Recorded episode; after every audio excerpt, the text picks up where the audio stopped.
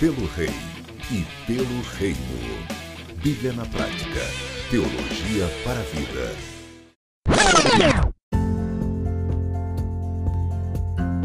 Olá, eu espero que tudo seja bom e que tudo esteja bem. Pode entrar, sinta-se em casa. Aqui, o que falamos e fazemos é pelo Rei e pelo Reino. Hoje eu quero falar com você sobre o milagre nojento. Jesus realizou um milagre nojento, cuspiu no chão, misturou com terra e passou no olho de um homem cego. Mas por que ele fez isso? É isso que nós vamos ver depois da vinheta. Pelo Rei e pelo Reino. Bíblia na prática. Teologia para a vida. Nossa reflexão de hoje está baseada no capítulo 9 do Evangelho de João. Lembre que a gente está seguindo os milagres de Jesus, os sinais de Jesus documentados pelo evangelista João.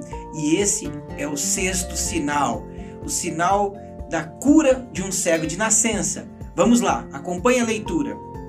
Enquanto Jesus caminhava, viu um homem cego de nascença, e os seus discípulos perguntaram: Mestre, quem pecou para que este homem nascesse cego? Ele ou os pais dele?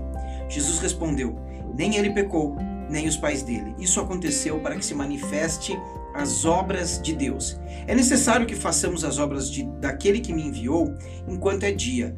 A noite vem, quando ninguém mais pode trabalhar. enquanto eu estou no mundo, eu sou a luz do mundo. Depois de dizer isso, Jesus cuspiu na terra, fez lama com saliva e com a lama untou os olhos do cego. Então disse ao cego: Vá lavar-se no tanque de Siloé. Siloé quer dizer enviado. O cego foi, lavou-se e voltou vendo. Então os vizinhos que antes o conheciam de vista com o mendigo perguntavam: Não é este que ficava sentado pedindo esmola? Uns diziam: É ele. Outros diziam: Não, mas se parece com ele. E o homem dizia: Sou eu. Então lhe perguntaram: Como lhe foram abertos seus olhos? E ele respondeu: Um homem chamado Jesus fez lama passou nos meus olhos e disse: Vá ao tanque de Siloé e lave-se.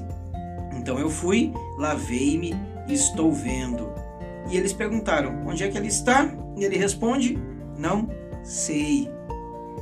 Esse texto é muito interessante. Esse evento acontece na festa dos tabernáculos, uma festa típica das mais importantes do calendário judaico, onde os judeus peregrinavam até Jerusalém e por sete dias dormiam em cabanas, em barracas, para lembrar o tempo de peregrinação no deserto. Nesta festa, alguns símbolos, alguns rituais eram feitos. Dentre eles, o sacerdote ia até o tanque, enchia um jarro de ouro e, no meio de cânticos, lavavam a escadaria do templo. Neste momento, Jesus gritou: Quem tem sede, vem a mim. Está nos capítulos anteriores. E ao anoitecer, eles acendiam tochas, lamparinas, para iluminar toda a noite, simbolizando a coluna de fogo que acompanhou os peregrinos durante os 40 anos de deserto. Nesse momento, Jesus grita: Eu sou a luz do mundo. Isso está no capítulo 8. Depois de todo esse contexto, Jesus caminhando enxerga, vê aquele homem cego e os discípulos perguntam quem que havia pecado, ele ou os pais dele. Na teologia popular de Israel, tinha um conceito de que se uma pessoa nascesse com uma deficiência, era fruto de um pecado seu ou de um pecado dos seus pais. Quando os discípulos apresentam esse falso dilema, Jesus não se propõe a responder quem pecou se ele ou os pais dele. Jesus ele diz: nem ele, nem os pais. Assim se fez para que se manifeste nele as obras de Deus. Essa teologia era totalmente falha. A Bíblia diz que se os pais comerem uva, o dente dos filhos não ficará manchado. E como poderia aquele homem ter pecado antes mesmo de ter nascido? Era a cultura, era a teologia popular e ela estava totalmente errada. Mas Jesus não se propõe a discutir isso. Jesus ele diz para os discípulos que para que se manifeste na vida daquele homem a glória, as obras de Deus. Será que ao enxergarmos uma pessoa com alguma situação de problema, algum momento difícil, ao invés de pensarmos em manifestar, em expressar, em entregar na vida daquela pessoa a glória e a obra de Deus, nós estamos mais preocupados em julgar? O versículo 4 desse capítulo, Jesus diz: É importante que façamos a obra daquele que me enviou enquanto é dia. Antes de discutir se o homem pecou, se os pais daquele homem pecaram, Jesus diz: Vamos trabalhar? Vamos nos envolver? Ao invés de discutir onde está o erro, vamos fazer parte da solução e da cura? E esse é um desafio intenso e poderoso para minha vida e para você que está me assistindo. Ao invés de debater, discutir ou investigar o que causou o problema na vida daquela pessoa que te procurou, seja um instrumento de cura, seja um instrumento de luz. Depois de dizer isso, Jesus cospe no chão, mistura saliva e aplica no olho daquele homem. E é neste momento que eu te digo que é o milagre mais nojento, o milagre nojento das Escrituras. Por que, que Jesus fez isso?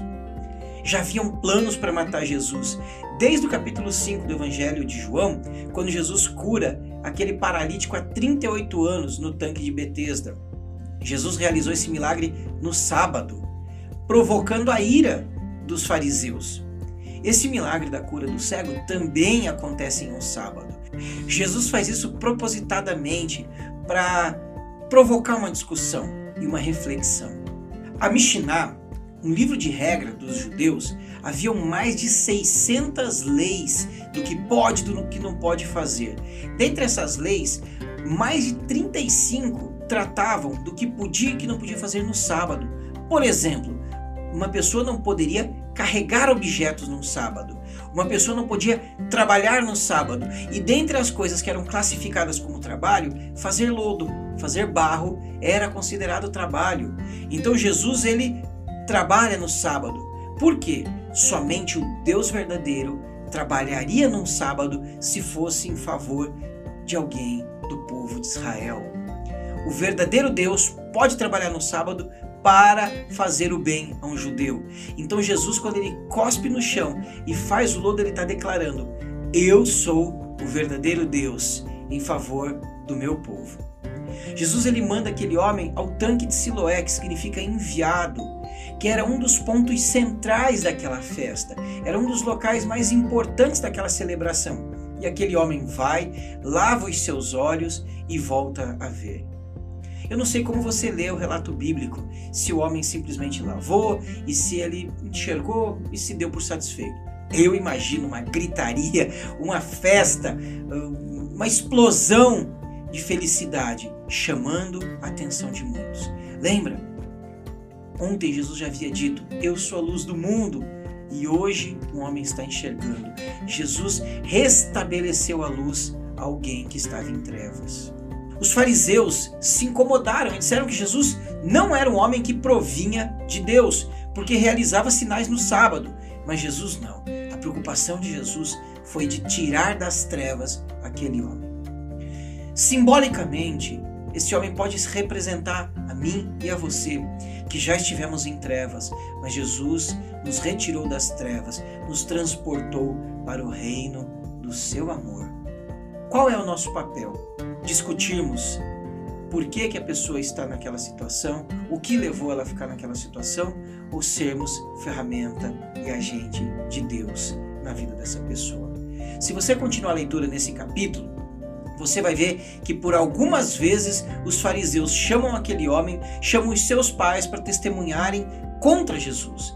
E aquele homem firmemente disse: Esse homem me curou e ele provém de Deus, porque a história jamais documentou que um cego de nascença havia sido curado. Os milagres de Jesus, documentados por João, eles vêm seguindo numa crescente.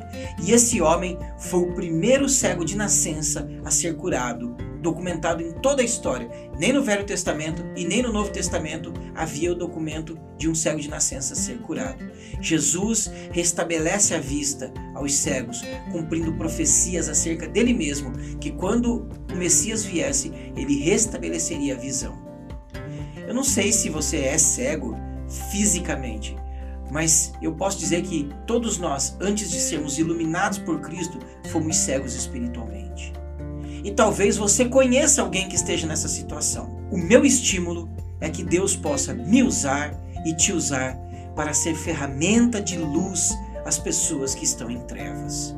Não estou dizendo especificamente pessoas que têm uma cegueira física, mas que estão espiritualmente nas trevas.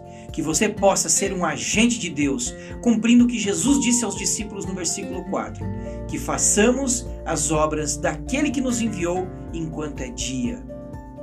Que Deus te use como ferramenta de luz.